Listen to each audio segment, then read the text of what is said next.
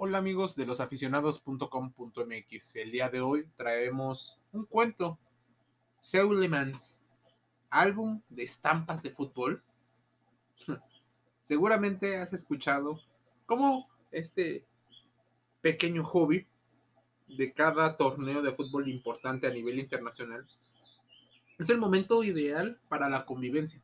Alrededor del fútbol surgen diversos artículos promocionales sobre todo cuando se acerca una Copa del Mundo o un Mundial.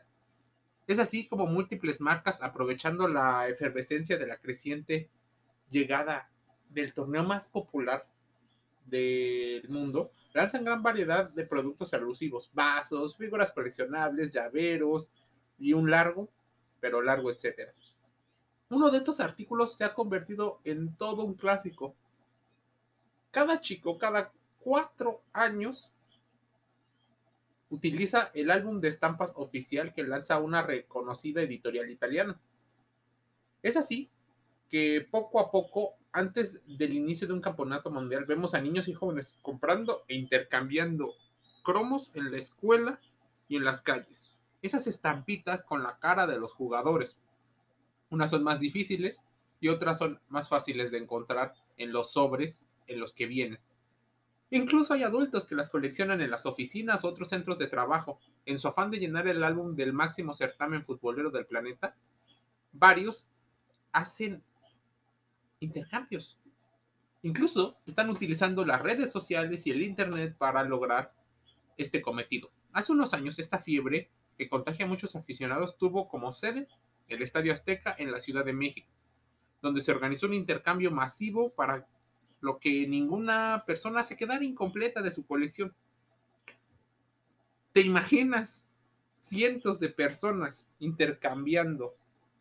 Bueno, este tema del álbum le sirvió de inspiración al escritor mexicano Antonio Ramos Revillas para el cuento Seulemans. En esta historia, dos niños entre 8 y 9 años están empeñados en completar el álbum de estampas del Mundial de México 1986, que sacó una conocida marca de botanas. Por aquellos años tenía como mascota una simpática ardillita, pero debemos eh, tener todas las estampas pegadas en las páginas. Pero eso no es el premio mayor que perseguían esos amigos, sino el balón autografiado del capitán de la selección mexicana, en ese entonces, el jefe. Tomás Boy Espinosa, histórico futbolista mexicano que fue figura de los Tigres de la Universidad Autónoma de Nuevo León y de la Selección Nacional. Hoy es director técnico. Ese esférico autografiado puede canjearse en la popular tiendita de la esquina con la condición de entregar el álbum del Mundial lleno. Es una estrategia de marketing para los que están apenas familiarizándose. A uno de los niños, Pepe, le interesa sobremanera conseguir el balón pues se lo tiene prometido a su padre, gran admirador del jefe Boy. Pero, ¿qué se encuentra en la cárcel? Sin embargo, al pequeño le falta una estampa por completar en la colección. La del jugador belga Seulemans, que por más que se ha esforzado, no logra conseguir. En su último intento por conseguirla, Pepe se acuerda que su amigo, que es el narrador del relato, está diariamente afuera de la tiendita de Don Jaime en espera de que llegue la camioneta de la marca de papas fritas. El repartidor está ocupado entregando la mercancía. Entra el vehículo y busca el cromo faltante, pues Pepe está convencido de poderlo hallar ahí adentro y así cumplir su promesa. Seguramente hoy te llama más la atención el cuento Seulemans, Puedes leerlo en internet y disfrutar de un cuento que no solo te traerá grandes recuerdos que quieres vivir.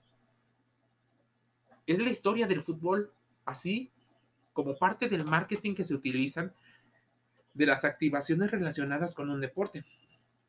Además, conmoverá a todos los lectores, pues muestra cómo un deporte tan humilde y maravilloso como el fútbol puede representar la ilusión, un momento de luz, conexión y mejores experiencias. Pues esto no solo es fútbol, se trata de la vida y de las especiales emociones que llegan a tener las personas alrededor del deporte.